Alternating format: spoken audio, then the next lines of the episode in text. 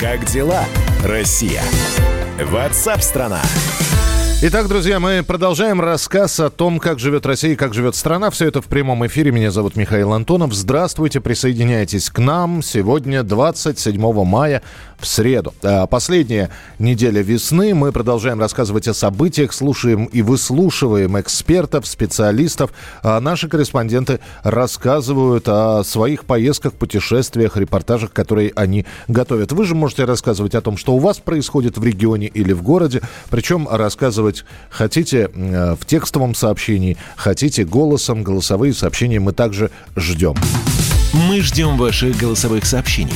Записывайте в WhatsApp и других мессенджерах мнения, вопросы, наблюдения. Всем вашим аудиопосланиям найдется место в нашем эфире. Телефон 8 967 200 ровно 9702. Понятно, что разные регионы по-разному переживают вот эту пандемию коронавируса. Мы периодически говорим про Москву. В последнее время очень много внимания обращают на такой регион, как Дагестан, где вспышка была заболевания. А тем временем в городе Саянске, власти которого отказались вводить карантин, коронавирусом не заболел никто. Хотя еще месяц назад мэра этого города, который решил не закрывать ни парикмахерские, ни детские сады, его сочли таким ковид-диссидентом. Обозреватель «Комсомольской правды» Владимир Варсобин, отсидевшийся у себя в родном городе, все-таки приехал в Саянск, чтобы узнать, в чем же секрет. Дорогая редакция. Владимир Варсобин с нами на прямой связи. Володя, привет. Да, привет. Ну что, ты раскрыл секрет Саянска? Ну, э, на самом деле никто не знает. Э, даже врачи-эпидемиологи в Иркутске, э, среди самых таких известных, они сразу говорят, это, это нельзя объяснить с помощью современной науки. Дело в том, что не только Саянск, а есть в Иркутске еще несколько даже очень крупных обла- э, районов, причем недалеких, а вот именно находятся в центре а, густонаселенные вполне себе районы, в которых не регистрируется ни единого случая. А, это вообще противоречит всему, что учат э, медиков в институтах. Но э, есть одна гипотеза, по которой э, ведь э, Сибири помнят, что в январе-феврале там была большое, большая вспышка остро-респиративных э, этих заболеваний. ОРВИ, ОРЗ, да. ОРВИ, мы, да. ОРВИ. Школы mm. закрывали. Кстати, это было не только в Иркутске, в Красноярском э, крае и так далее. Э, даже школы закрывали, я подчеркиваю.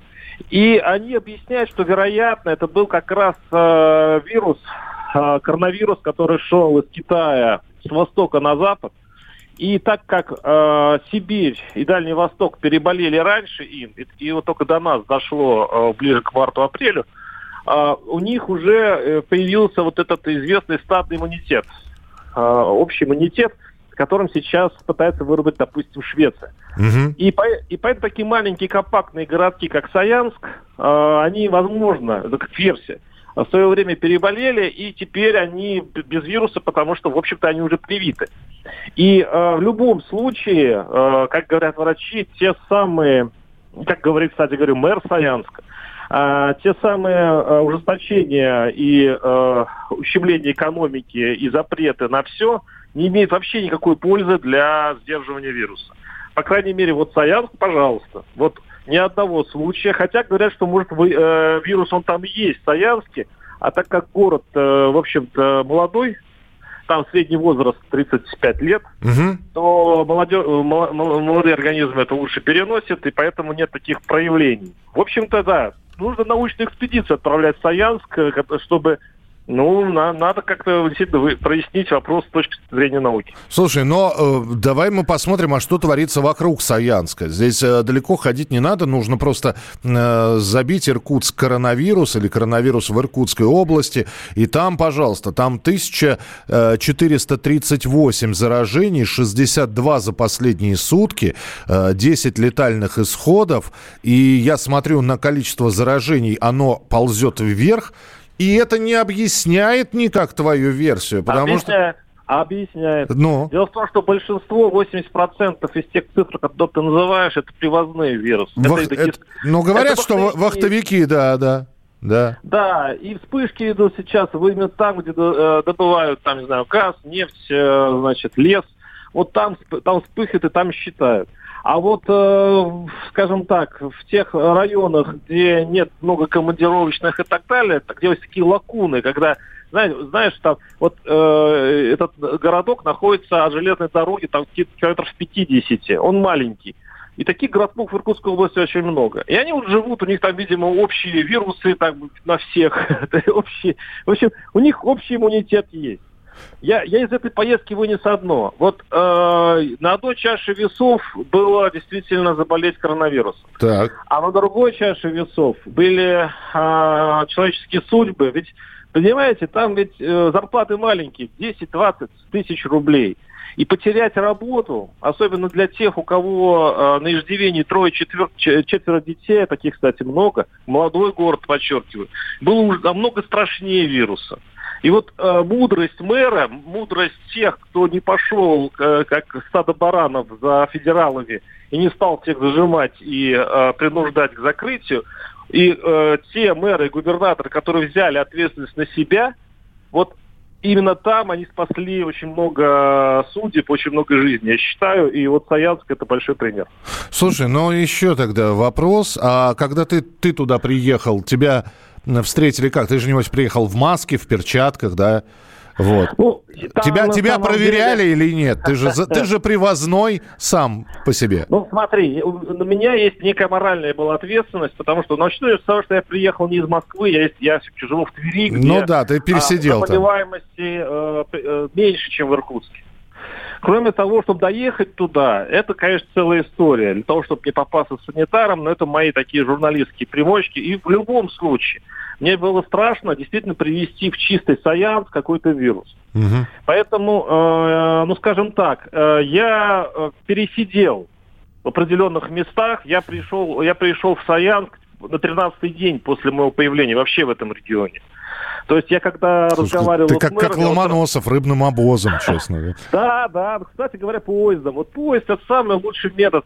Если ты едешь один в купе, это один из лучших самоизоляций, э, способов самоизоляции. Слушай, вот я, предлаг... я предлагаю тогда прочитать твой отчет о пребывании да. в Саянске. Пусть э, слушатели, читатели сами делают выводы, что, э, как у нас один уже человек написал сейчас, на все воля Божья. Ну, и это принимается. Спасибо большое. Владимир Варсобин был у нас в эфире. Ваше сообщение 8967 200 ровно 9702. Может быть, вы попробуете объяснить феномен этого города, почему там нет ни одного коронавирусного выявленного человека.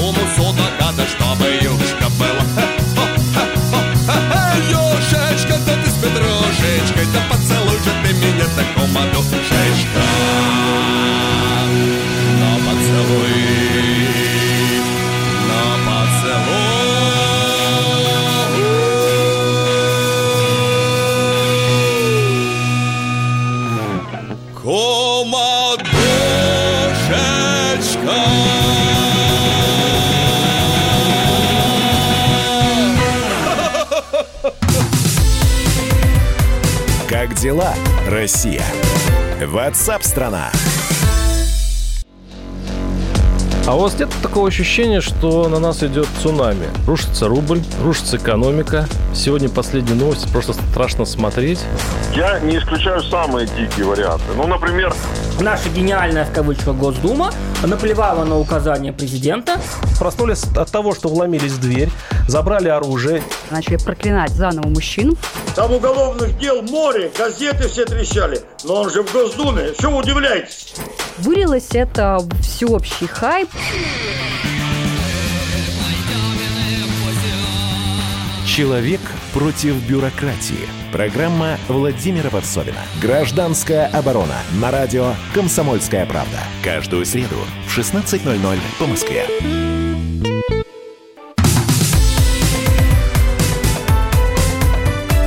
Как дела, Россия? Ватсап-страна! Итак, друзья, продолжается прямой эфир радио, прошу прощения, радио «Комсомольская правда». Москва готова к первому и даже ко второму этапу снятия ограничений. Об этом заявили в Роспотребнадзоре. Глава ведомства Анна Попова в интервью журналисту «Комсомольской правды» Александру Петровичу Гамову разъяснила, что на первом этапе начинают работать предприятия, сфера услуг и магазины, торгующие непродовольственными товарами. Но при ограничении площади сначала небольшие, там еще есть такое обязательное условие, как наличие отдельного входа. Также можно заниматься физкультурой и спортом на свежем воздухе. А, на втором этапе открываются магазины большей площадью, уличные точки начинают функционировать отдельные образовательные организации. На третьем открывается все остальное без ограничений числа людей, площади, в том числе кафе, но с соблюдением социальной дистанции. А, вот когда читаешь интервью, которое наш коллега э, Александр Гамов взял у Анны Поповой, конечно, вот это вот первое сначала, потом второе, потом третье – пошагово оно и понятно, но ты, э, да и все остальные, наверное, понимают, насколько это затратно по времени. То есть э, вводим первый этап, проходит какое-то время, следим за, за кривой роста или наоборот за кривой снижения количества выявленных коронавирусных больных, следим за летальностью и так далее и тому подобное. Посмотришь на другие страны, за границу, они как-то первый и второй этап а, то, а иногда и третий, уже совместили. Да, с огромными количествами оговорок. Столики должны стоять там на расстоянии, э, официанты в перчатках, в масках и прочее. Но они как-то попробовали все это сделать воедино. И какая метода правильная, вот попробуем сейчас выяснить у президента Российского медицинского общества, профессора, доктора медицинских наук Евгения Очкасова. Евгений Евгеньевич, здравствуйте. Добрый день. Пошагово или прыжком сразу? Вот, вот в чем вопрос. Конечно, пошагово. Конечно, пошагово.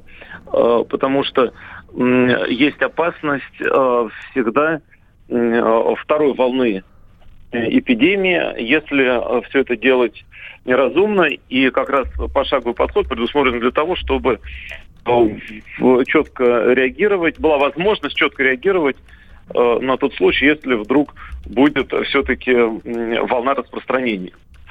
Эм, это такой вот плавный переход. Э, конечно, эм, начинать надо эм, с того, что люди могут выходить э, постепенно на улице, да, чтобы можно было заниматься ну, какой-то спортом, физической какой-то активностью. Угу. Это однозначно. Э, совершенно я согласен, что должны открываться э, небольшие э, продовольственные, не продовольственные магазины, и потом уже другие, соответственно, обязательно социальная дистанция. И третий этап открытия это учебных образовательных заведений, с большим скоплением народа, это только уже туда, к третьему этапу. Все логично. Да, логично, только я еще раз а, обращаю ваше внимание по времени, насколько это все сильно может быть растянуто, потому что вот так вот видишь, как, э, согласно поговорке, мы неспешно запрягаем, и запрягать мы можем до осени. Э, но здесь э, торопиться как раз нельзя, И, Вы сейчас как э, товарищ Саахов, торопиться не надо. Так. Я, тут согласен. Я все равно как бы считаю, здесь торопиться не нужно. Эм, Предприятия э, были уже запущены ранее. Это вот очень важно. Это экономикообразующее. Э, И поэтому вторая волна это только нас э, вернет опять на исходной позиции. Поэтому здесь как раз э, не вопрос э, гонки. И летний период времени э, к этому как раз располагает то, что многие уходят сейчас на каникулы, учебное заведение. Это как раз играет на руку. Спасибо большое. Евгений Очкасов был с нами на прямой связи, президент Российского медицинского общества, профессор, доктор медицинских наук. Как дела, Россия? Ватсап-страна! Ну, где-то бушует коронавирус, а где-то бушуют страсти между музыкантами. И, кстати, спор между ними тоже из-за этого самого коронавируса возник.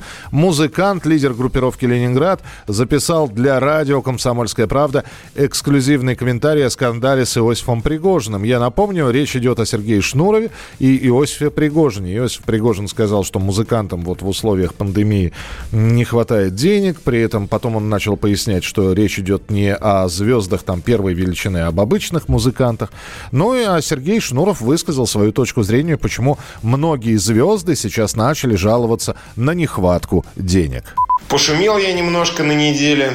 Шутки шутками, стишки стишками. Но давайте все-таки поразмышляем. Что в этом конфликте смысловое? Какую проблему он высветил? Что в нем острого? Не матюги же в интернете. Это дело тут обычное. Предполагаю, что главный вопрос, который, так сказать, всплыл, это почему наши звезды не находят широкой поддержки, казалось бы, у своей же аудитории. На жалобы о тяжелом материальном положении слышат в ответ они в лучшем случае «иду и работать», а в худшем «нет, пожалуй, не пропустит цензура». Выходит, что их труд мало кому нужен. Никто не собирается их спасать. Как, как так? Общество с нескрываемой и злорадной ухмылкой смотрит на этих кумиров. Неужели никто не ждет их новых песен? Или даже просто появлений? И почему до кризиса они жили как звезды? Но в один миг все улетучилось. Где их преданные поклонники? Ау! Как я думаю, фокус здесь в том, что популярность большинства деятелей официальной культуры представляет собой фикцию.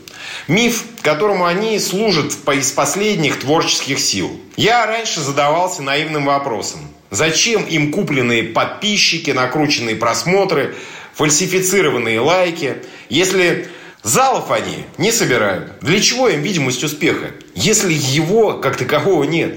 Во всем мире нет такого феномена, а у нас каждый второй звездун накрученный. Ну, к тому же Сергей Шнуров э, рассказал о том, что провел небольшое расследование и выяснил, что звезд, а мы сейчас не, не про малоизвестных музыкантов говорим, а все-таки про музыкантов, чьи имена, вы можете его в лицо не знать, но имя слышали. Так вот, э, Сергей Шнуров провел расследование и выяснил, что вот этих исполнителей кормят-то не зрители, а госзаказы. Весь этот морок они допускают для условных заказчиков своих выступлений. И это не рядовые слушатели, не те зрители, которые покупают билеты. Люди их вообще не интересуют. Зона их повышенного внимания и творческой одержимости – это банально бюджетные деньги и товарищи их распределяющие. Казалось бы, где эстрада в перьях, а где бюджет? Они вроде как из разных вселенных. Но есть, есть место, где они пересекаются. И это городские мероприятия. И другие праздники нефтяника. Объясняю схему. Если ты звезда, а твой продюсер со связями, то основную кассу тебе делают не концерты за билеты, а всевозможные дни города. За свои кровные на их шоу никто не пойдет. А так что? Деньги выделены, их кто-то должен освоить. Вот и осваивают разномастные звезды. Кто на голубой огонек пролез, тот в центре Москвы шабашит. А кто пока на утренней почте, те по районным центрам. Это, кстати, отвечает на вопрос, почему у нас такое убогое федеральное музыкальное телевидение. Не для людей это все, не для людей. Тут иные задачи. Начальникам же для отчетности, да и так для души, мол, звезда у нас настоящая. Прилагают скрины лайков и просмотров, да и мелькания в телеке на пользу. А вы спрашиваете, почему такие унылые концерты? Да им зритель вообще не нужен. Он их не интересует. Нет экономической заинтересованности в слушателях. Отыграл что-нибудь да как-нибудь. Главное с Губером потом посидеть. Вот где нужно постараться. Тут они затейники. Поэтому и поддержки они от людей не дождутся. Вот и вся история. И пока такая шушера будет делать вид, что делает нам искусство, ни о каком искусстве речи быть не может. Спасибо. Это был Сергей Шнуров. С ним можно спорить, с ним можно соглашаться или не соглашаться, но он свою точку зрения высказал, по-моему, предельно ясно. Грандиозный скандал, я еще раз напомню, для тех, кто пропустил это все за новостями о коронавирусе. Так вот, между Шнуровым и Пригожиным, музыкальным продюсером и супругом певицы Валерий, разразилась такая словесная баталия. Все началось с того, что Иосиф Пригожин вслед за стриптизером э, Тарзаном, Сергей, супруг Натальи Королевой, посетовал, как тяжко сейчас артистам ни гастролей, ни денег. Э, Шнур э, жестко Пригожина высмеял. Э, там серия целая была стихотворная. Мол, кому-кому, а не Пригожину на жизнь жаловаться. Ну, слово за слово дошло до прямых оскорблений. И в эфире программы «Культурный код» Иосиф Пригожин рассказал а в нашем эфире на радио «Комсомольская правда», почему пошел он в атаку на э, Шнура. Это моя реакция, исключительно да, да, да. моя реакция. Я никогда никому щеку свою вторую не дам. Даже если да. я буду понимать, что я слабее своего противника, я пойду с ним драться. И не потому, что я такой гордый, в силу своего воспитания, в силу своего характера. Если бы у меня была бы личная переписка, mm-hmm. разве по-мужски, что девочка, что ли, взрослый мальчик, почти 50 лет, такой хайпорез, хайпажор, который берет и опубликовывает личную переписку. А главное ему быть на виду, понимаете, да? Придумать, а сейчас для куража покажу, я вам попу покажу. Ну вот так как-то. В коде, вы говорите о культурном коде, как раз и есть да. культурный код. Когда человек в публичном пространстве позволяет себе носок одевать на член, выкладывать это в интернете, ругаться матом, причем грязным образом. Вопрос другой. Ну, кто прав, кто виноват. Пока э, разошлись по углам. Будет ли второй раунд? Э, закончится ли он нокаутом? Последим, посмотрим. Пока можете писать свои впечатления об этом споре. 8 9 6 7 200 ровно 9702. Продолжим через несколько минут. Россия. Ватсап-страна! Доктор, она умирает. Спокойно. Мы знаем, кто спасет ее. Культуру спасет Юрий Грымов. Каждый вторник и пятницу режиссер, художественный руководитель театра «Модерн» разгадывает культурный код русского человека. Какие привычки, пороки, события стали неотъемлемой частью нашей ДНК? Что руководит нами и позволяет оставаться людьми? Будет ли у нас шанс выжить, если мы потеряем свои корни? Ответы на радио «Комсомольская правда» в авторской программе Юрия Грымова «Культурный код». Каждый вторник и пятницу в 17 17.00 по московскому времени.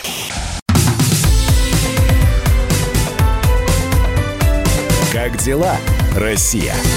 Ватсап-страна! Мы продолжаем прямой эфир, и сейчас обращаюсь вот э, к вам, товарищи слушатели. Сейчас будет задачка со всеми известными. А вот вам решать, как по этой задачке поступать с человеком. Э, можно позвонить будет по телефону прямого эфира или прислать сообщение, пока мы будем с э, моим коллегой разговаривать. А условия задачки такие. Мы знаем, что у некоторых людей, у которых выявлен коронавирус, но у них нет тяжелейших симптомов, их не нужно подключать к ИВЛ, и вообще они себя чувствуют неплохо, их отправляют на амбулаторное лечение, на карантин. И периодически появляются истории о том, нарушил карантин, вышел там, я не знаю, в магазин. И вот история о том, как у человека а, з, вообще сейчас завели на него уголовное дело.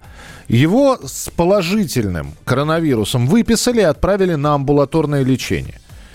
Что он делает? Он дает врачам ложный адрес и уезжает в хостел, где тусит параллельно он, я не знаю, ехал ли он на своей машине, ехал он на общественном транспорте, наверняка сходил в магазин. В общем, его нашли, а там выяснилось, что уже и у тех людей, которые были в хостеле, тоже коронавирус. Он ли их заразил или нет. И вот сейчас возбуждено уголовное дело.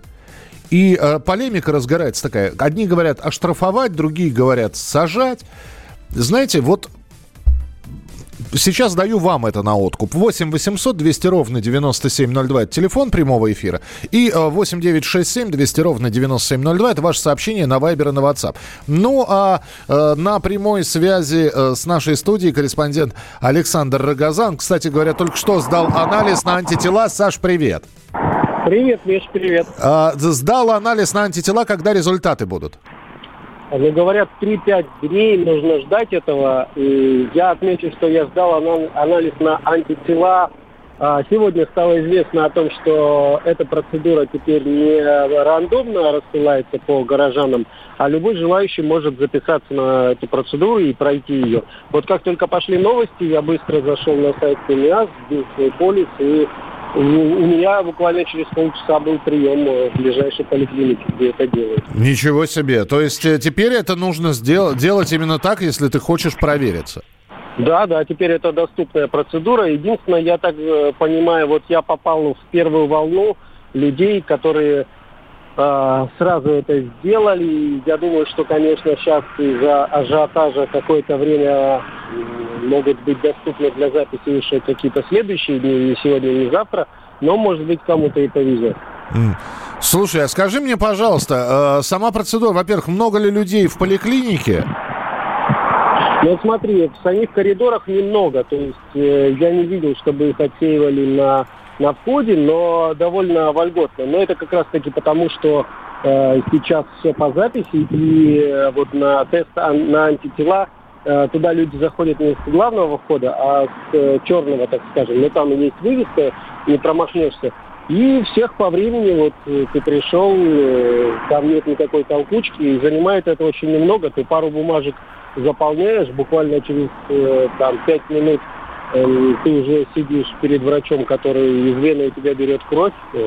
Там процедура занимает секунд 30, и, и ты дальше отправлен уже и остается только следить за своим личным кабинетом на МОСРУ, куда придут результаты твоего анализа. Слушай, ну у меня тогда еще вопрос вот про ту историю, когда человек э, уехал, дал неправильный адрес, уехал. Вот э, если у тебя спросить, а мы все, да, боимся, э, не дай бог, чтобы у тебя выявили что-то, потерять работу на какое-то время, оказаться э, на карантине, э, перезаражать родных. Вот как ты считаешь, вот наказание для этого человека какое должно быть?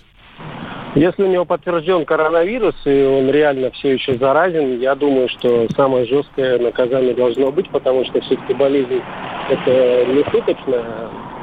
Я лично знаю людей, у которых близкие умерли из-за этого. Мне кажется, тут самое жестокое наказание. Ну, вплоть до реального срока, да? Да, реальный срок. Я понял тебя, Саша. Спасибо тебе большое. Э, Александр Рогоза был с нами на прямой связи. Э, простите, что об этом говорит закон? Закон говорит от администрат... ну, э, от, о штрафе, но так как возбуждено по уголовной статье, там есть и обязательные работы, и штраф, и в том числе уголовное наказание. Сажать на полгодика может мозгов прибавиться. Андрей из Московской области. Конечно, сажать наглеца. Спасибо, ваше сообщение 8967 200 ровно 9702. Как дела, Россия? Ватсап-страна! Сегодня Санкт-Петербург отмечает свое 317-летие. Несмотря на ограничения из-за эпидемии, празднование города пройдет все-таки. Да, в немножко в другом формате. Подготовлено много мероприятий. Праздничные концерты насыщенными обещают быть. Начнется все с шоу «Драм-парад», на котором обещают поставить новый мировой рекорд среди массовых выступлений. Затем последуют концерты классика на Дворцовой и концерт в Петропавловской крепости. В них примут участие классические музыканты. Посмотреть, как в Санкт-Петербурге будут отмечать День города в 2020 году в условиях пандемии, все желающие смогут как в интернете, так и по телевидению. Так что город на Неве, Санкт-Петербург, еще раз с днем рождения, с праздником!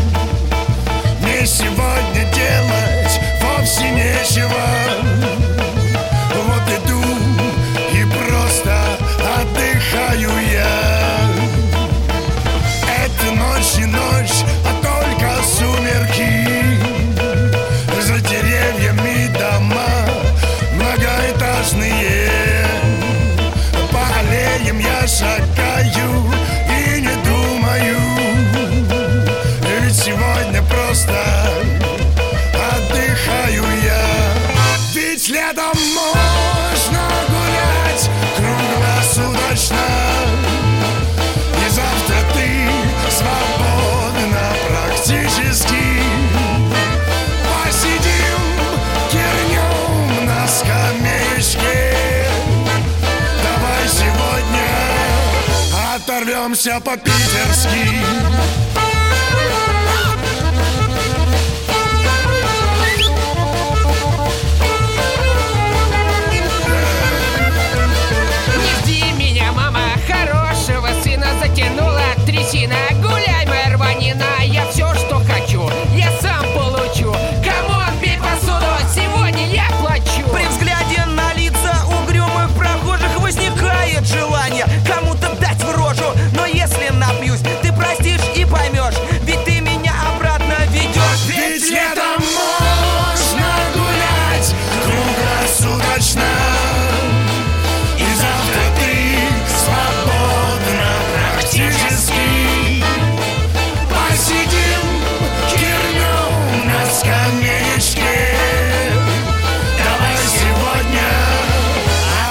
оторвемся по-питерски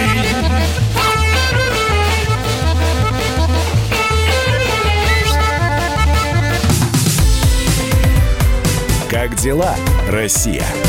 Ватсап-страна! Проект «Не фантастика» на радио «Комсомольская правда». Известные визионеры, писатели, бизнесмены, политики обсуждают, каким стал мир в эпоху коронавируса.